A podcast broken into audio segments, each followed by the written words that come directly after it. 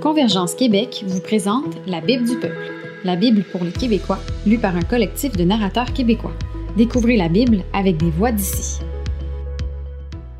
Bonjour et bienvenue au podcast La Bible du peuple, la Bible pour les Québécois, lue par des Québécois la Bible du peuple, c'est la chance d'entendre la Bible avec des accents québécois. C'est aussi la chance d'apprendre à connaître euh, les narrateurs des différents livres de la Bible à travers des entrevues qu'on fait au début de chaque livre. Puis aujourd'hui, avec moi, j'ai la chance d'avoir Maxime Giroux euh, qui vient de lire pour nous le livre L'Épître, en fait, des Colossiens.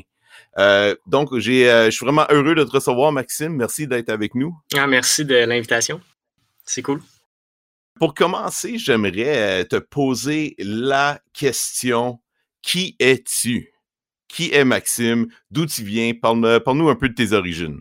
Oui, euh, ben dans le fond, euh, Maxime Giroux, je suis, quelqu'un qui est qui est né quand même dans une famille qui avait des valeurs chrétiennes, qui allait à l'église, tout ça. donc pour moi, c'était c'est clair que la Bible, ça a toujours fait partie de ma vie. Euh, puis euh, actuellement, je suis à l'église de l'Espoir à Longueuil. Euh, donc, je vais à cette église-là. Là, ben, aller est un grand mot. Là. Avec la pandémie, c'est peut-être un peu différent. mais c'est mon église locale. Puis, puis ouais, je m'implique aussi à la jeunesse de cette église-là depuis maintenant, je crois que ça fait quatre ans, si je ne me trompe pas, peut-être trois, trois ou quatre ans. Euh, puis euh, sinon, dans le passé aussi, j'ai souvent été euh, impliqué auprès de la, jeunesse, dans les camps de vacances aussi. fait que ouais, la jeunesse, ça a toujours été quelque chose qui m'intéressait. En fait, je dis la jeunesse, mais les jeunes en général, de développer des relations avec eux. Puis je suis un gars assez relationnel, je dirais. assez relationnel. Un peu introverti quand même, mais un gars qui aime beaucoup les relations, interagir avec les gens. Fait que, yes. OK. Un peu introverti, est-ce que ça a un lien avec le fait, euh, ton côté créatif, ce côté où tu aimes euh, t'immerger dans des euh, dans des concepts et faire ressortir un peu la beauté? Euh, d'un sujet. Je dis ça en connaissance de cause, ayant travaillé avec toi à plusieurs niveaux. Je sais que tu es, tu es graphiste, tu es photographe et plein d'autres choses. Et tu travailles euh, dans ce domaine-là, au domaine, euh, au sein de la BEC, de Sembec en particulier. Donc, peux-tu nous parler un peu de, ce côté créatif de toi? Mm-hmm. Mm-hmm. C'est clair que dans ma personnalité, je suis un gars très contemplatif. Fait que dans ce côté-là où euh, quand je me retrouve seul, euh, c'est facile de partir dans mes pensées, de partir dans la reconnaissance, euh, la contemplation beaucoup, surtout en lien avec ma foi. Tu sais, comme au final, mm. de croire qu'il y a un Dieu, ben ça, ça l'agit beaucoup dans cette introspection-là. beaucoup de réflexion face à la vie en général, philosophique, mais aussi, surtout la, la contemplation puis la reconnaissance. Tu sais. Fait que c'est clair que l'art pour moi est un moyen d'exprimer ça, euh, d'exprimer cette contemplation-là, cette reconnaissance-là. Euh, puis ouais, j'ai eu la, bénédiction, je suis choyé en fait d'avoir eu euh, ce travail-là à Sembec, puis à l'Association des Églises baptistes, d'avoir accès, puis de pouvoir finalement développer mon côté créatif, mais spécifiquement parce que je pense que tout tard au final, peut être exploité pour Dieu puis à sa gloire, mais spécifiquement pour le royaume de Dieu dans ce contexte-là où est-ce que on, je travaille à, bien communiquer finalement les valeurs de l'Association des Églises baptistes évangéliques du Québec puis de SEMBEC, le séminaire euh, baptiste évangélique du Québec. Fait c'est clair que c'est spécial d'avoir ce, travail-là. Puis oui, le côté intros, c'est comme le côté euh, euh, introverti, sûrement qu'il y a un lien entre, entre l'introversion, peut-être, en guillemets, euh, puis, euh, puis euh, le côté artistique que, que j'ai. Peut-être, peut-être. Peut-être, ou au, moins c'est une bonne excuse pour mettre tes écouteurs puis un peu te renfermer dans ton monde puis dire au monde extérieur, regarde, dans ma job, je dois me mettre dans ma bulle, donc vous me pardonnerez. Clairement. C'est une, une belle excuse. puis, en fait, tu l'as vu, tu l'as vu au bureau. je suis un peu, je suis un peu comme ça aussi, ça m'arrive. Ouais.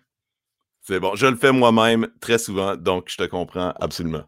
Euh, c'est bon. Ben, regarde, euh, je trouve ça tellement intéressant. Déjà, des choses que tu as soulevées, puis j'ai hâte de voir un peu comment ça va, euh, faire un lien littéralement avec le lien de Colossiens, un peu ce que tu es, un peu comment tu es. Mais j'aimerais te demander avant, pourquoi as-tu choisi le livre de Colossiens? Fait que là, euh, tu as été parmi les narrateurs, euh, les premiers qui se sont joints, qui ont dit, regarde, ah, j'ai, ça m'intéresse ce projet de lire la Bible avec mon accent québécois. Et euh, tu as choisi Colossiens. Donc, comment tu es arrivé à cette décision? C'est une bonne question. Colossiens m'a toujours, les épîtres en particulier de Paul m'ont toujours intéressé. je trouve que c'est, c'est facile de lire rapidement. au départ, je pensais soit Galate ou Romain, mais je pense que les deux y étaient pris.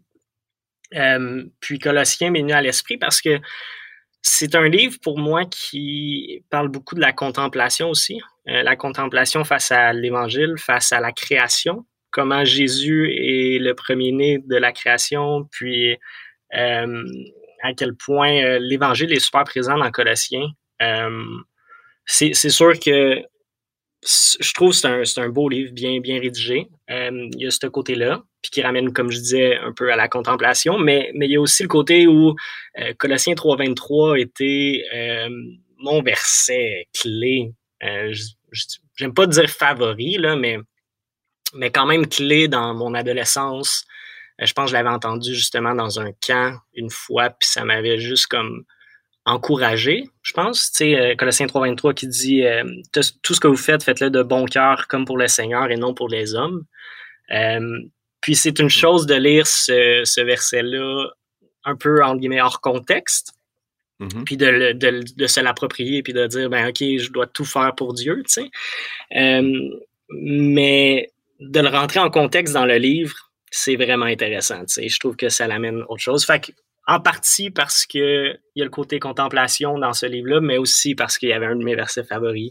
Euh, c'est une des raisons pourquoi j'ai choisi euh, Colossiens. Ouais. OK.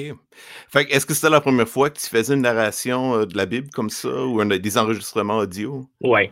Ouais, vraiment. Euh, de là, j'ai, mettons que je me suis enregistré plusieurs fois. J'ai recommencé plusieurs fois parce que, mettons qu'on n'est pas toujours satisfait non plus de comment qu'on, lit ces choses-là.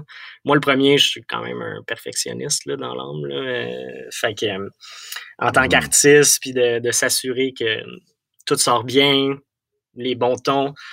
Puis euh, je pense pas que ça a sorti parfaitement, c'est correct. À un moment donné, il faut que tu passes par-dessus ça aussi. C'est comme OK, ben je vais y aller comme, comme je le sens, puis on, va juste sortir ça, on va juste get this out, puis euh, que ça puisse, que les gens puissent euh, profiter finalement de, de ce texte-là lu. fait que ouais, c'était la première fois, j'ai trouvé ça quand même exigeant, mais c'était le fun. J'ai toujours aimé le lire aussi en général, à voix haute. On dirait qu'il y, a toujours eu une puissance dans la dans le fait de lire quelque chose à voix haute, puis que quelqu'un puisse l'expérimenter à travers la voix de quelqu'un, expérimenter un texte, expérimenter une œuvre littéraire ou euh, peu importe.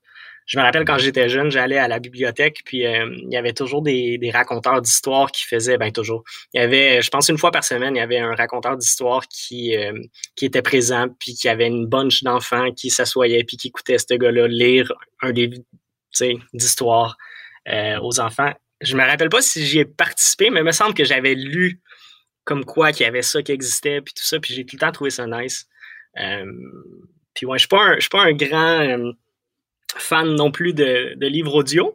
Fait que c'est étrange de dire que je trouve qu'il y a quelque chose de vraiment beau, mais dans le live, dans le, je trouve, mettons, que ce soit à l'église ou le théâtre, ou il y a toujours mm-hmm. quelque chose de, puissant, je trouve, dans, dans le fait d'interpréter un texte de façon orale, de façon euh, live, mettons. Fait que, ouais, j'ai dit je vais sauter sur l'expérience. ben ouais, c'est ça. Et moi, moi je suis en train de faire un enregistrement aussi en ce moment. Des fois, je me dis, ben moi, je décide de mettre l'emphase sur tel mot ou sur telle euh, syllabe. Mais je me demande si quelqu'un d'autre le, lisait. Puis dans son interprétation, dans son vécu du passage, lui, ce serait comment qu'il expérimenterait, comment il transmettrait justement ce qu'il lit. Fait que c'est des choses qui sont vraiment intéressantes euh, dans le médium en tant que tel. Fait que je me demande, quand tu le lisais, est-ce qu'il y a des versets autres que Colossiens 3, 23, qui vraiment euh, t'ont marqué comme jamais avant? Ouais, euh, c'est sûr que la partie euh, dans, dans Colossiens, c'est-tu, ouais, c'est Colossiens 1, ce que je lis devant moi, là, mais justement la partie verset 15 15 à, je pense, 23 si je me trompe pas, qui parle beaucoup de la création, puis euh, euh, qui, fait, qui fait le lien, le Fils c'est l'image du Dieu invisible, le premier-né de toute la création, en effet, c'est en lui que tout a été créé dans le ciel et sur la terre, etc. Puis il décrit cette mhm. partie-là. C'est sûr que pour moi, euh, c'est l'histoire du, du, Christ dès le début de la, la, la fondation du monde, tu sais, puis, puis d'arriver, d'expliquer finalement un évangile au complet depuis le début, puis de, de, de comprendre que Colin, on est, on est important aux yeux de Dieu depuis la création du monde, puis même avant, euh, puis ça, je trouve que que c'est fort, je trouve que c'est super bon. Puis clairement aussi, au final, comme, comme je parlais tantôt, de sortir finalement le Colossien 3.23 un peu de son contexte. Il y a quelque chose de, le fun dans ça, dans le sens, OK, tout ce que je, fais, je dois le faire pour Dieu, euh, puis pas pour les hommes.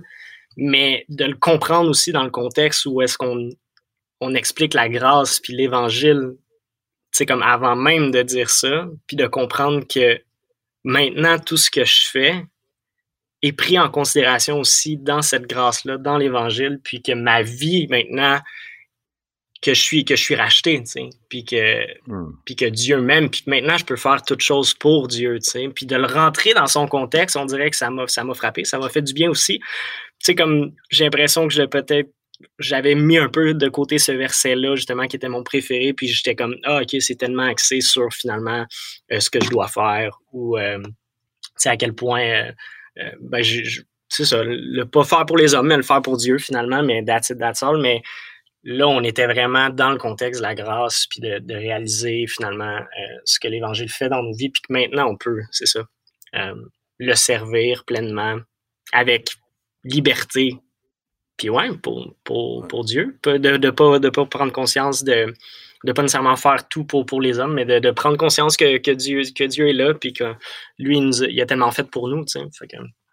C'était, juste intéressant de voir, euh, de voir ça, je te dirais. Mais en général, c'est sûr que la lecture du livre, puis de, de s'efforcer d'avoir des intonations, pour moi, c'était pas, pas une expérience très, euh, très spirituel dans ce sens-là, hmm. où est-ce que j'étais quand même focusé sur, OK, je veux m'assurer que tout soit bien, que hmm. tout soit bien lu. Euh, ouais, le côté technique. Là, ouais, c'est ça. Mais, mais clairement, à la fin, quand j'ai eu fini, j'étais quand même content. J'étais quand même content d'avoir fait ça. Puis oui, ça m'a fait du bien de relire Colossiens. ça faisait longtemps que je l'avais lu. Donc, juste en finissant, Maxime, je vais te poser une dernière question. Euh, que donnerais-tu comme conseil à la personne qui s'apprête à, écouter justement tes enregistrements de Colossiens? Est-ce qu'il y a une position ou une, perspective, une, approche, ou peut-être quelque chose à juste garder les yeux, ben les oreilles, en fait, ouverts à, entendre ou à, percevoir dans cette écoute? C'est intéressant. J'ai l'impression, que lorsqu'on écoute finalement un, livre, peu importe le livre de la Bible, puis je, je, pense pas avoir de conseils nécessairement pratiques par rapport à ça. J'ai l'impression, peu importe ce qu'on est en train de, lire dans la Bible, j'ai l'impression qu'il faut simplement être ouvert à où est-ce que ça va nous amener. De, mais s'il y a une chose qui pourrait être nice, de, j'ai l'impression que ça serait, ça serait bon de lire Colossiens d'une traite j'ai tout le temps. S'il y a une chose pour moi qui, que je trouve vraiment intéressant dans les épîtres, comme je disais au début, c'est un peu de lire ça justement en une seule fois, en une seule lecture. Puis peut-être d'écouter le, ce podcast-là, tous les chapitres euh, d'une traite. Peut-être que ça serait, ça serait une des, un de mes conseils, parce que souvent on peut se perdre mm-hmm. tellement euh, facilement dans tel ou tel mot, euh, on peut se perdre dans une phrase spécifique, justement, le mystère de, de tu sais, comme tous les mystères qu'on peut, qu'on peut voir à travers les différentes phrases. Il y a des phrases qu'on comprend moins, il y a des phrases qu'on essaie de comprendre, puis on creuse, on creuse, ce qui est une bonne chose. Mais je trouve que pour moi, ce qui, ce qui m'a vraiment, ce qui, ce qui a rafraîchi ma lecture, c'était vraiment de le faire d'une traite puis de, de, voir le, vraiment la ligne directrice de, de l'épître aux Colossiens, euh, puis d'avoir un... Peut-être que la personne qui va écouter ça est, zéro contemplatif, contemplative, je ouais, ouais. Euh, et c'est correct. J'ai l'impression que ce livre-là, pour moi ou pour les gens qui sont contemplatifs, c'est un, un, une belle manière de justement, en le lisant d'une traite, ça nous permet de contempler finalement la beauté et la simplicité de la grâce, puis de, devenir juste agir, faire bouger des choses en dedans qui, qui nous ramènent à, à être émotif un peu des fois. Moi, j'aime ça être émotif dans ma foi. Mais à, à permis? Tout à fait. Ah, que j'aime te dire oui. Tu poses la ah, question et, oui, je dis oui. Je pense, que, je pense que la foi, ça vient nous. Euh, je pense qu'il y a une grosse décision dans la foi. Je pense que c'est une belle décision, mais c'est aussi. Euh, je pense que Dieu vient euh, comprendre nos émotions, puis qu'il vient nous, nous toucher à travers les émotions, puis qu'il vient nous parler à travers ces mm-hmm. émotions-là aussi. Faut pas juste se fier sur les émotions, ça c'est clair. Mais, mm-hmm. mais je pense qu'il ne faut pas non plus les mettre de côté. Fait, fait que oui, en tant que contemplatif, moi, je me dis de lire ça d'une traite, il y a vraiment quelque chose de, bénéfique. Puis au lieu de se perdre dans, dans, certains mots, certaines phrases, je pense que je pense que c'est le fun de pouvoir faire ça. Fait d'avoir un cœur ouvert à, à contempler, peut-être pour une fois, si tu n'es pas contemplatif, de juste comme OK, ben je vais, je vais juste essayer de ne pas me perdre dans les mots, pas me perdre dans les phrases, mais d'essayer de voir le big picture euh, du livre, puis de juste me laisser aller euh, dans ça c'est clair que on fait promotion dans un sens de, ce qu'on ce qu'on fait là, dans, comme ce mhm. podcast là, c'est magnifique de pouvoir entendre finalement le livre, mais clairement pour moi de le lire aussi. Euh, donc c'est peut-être de l'écouter une première fois, ou peut-être avant le lire, justement, tu lis une première fois d'une traite, puis après ça, tu écoutes le podcast, ou, ou l'inverse, peu importe. Mais, mais je pense que, ouais, je pense qu'il y a quelque chose là. Intéressant. J'aime ça. Je pense que c'est un excellent conseil de, de, comme, dans le fond, tu conseilles aux gens de, de se baigner dedans, de peut-être l'écouter, le, lire en loop et tout ça. Là. Je pense, justement, avec un livre qui est court comme ça, ça, ça se fait mieux que peut-être les psaumes, ouais. les 150 à la fois. Mais ah, c'est vraiment, c'est très utile comme conseil. Merci, Maxime. Plaisir. Donc, euh, merci euh, d'avoir jasé avec moi. Vraiment, euh, je, moi, j'ai hâte d'aller euh, écouter Colossiens en loop, puis j'espère que nos auditeurs vont le faire également. Je pense qu'on va en retirer quelque chose de, très puissant de cette parole que, dans le fond, Dieu euh, nous a légué, nous a mmh. donné euh, à travers son Saint-Esprit, puis que dans l'écoute aussi, ben, qu'il parle de nouveau à nos cœurs, puis qu'il révèle son amour, sa nature, sa, sa volonté pour nous. Mmh. Puis merci de, de ta contribution, Maxime. Ça fait plaisir. Merci à vous autres pour ce projet-là. C'est vraiment nice.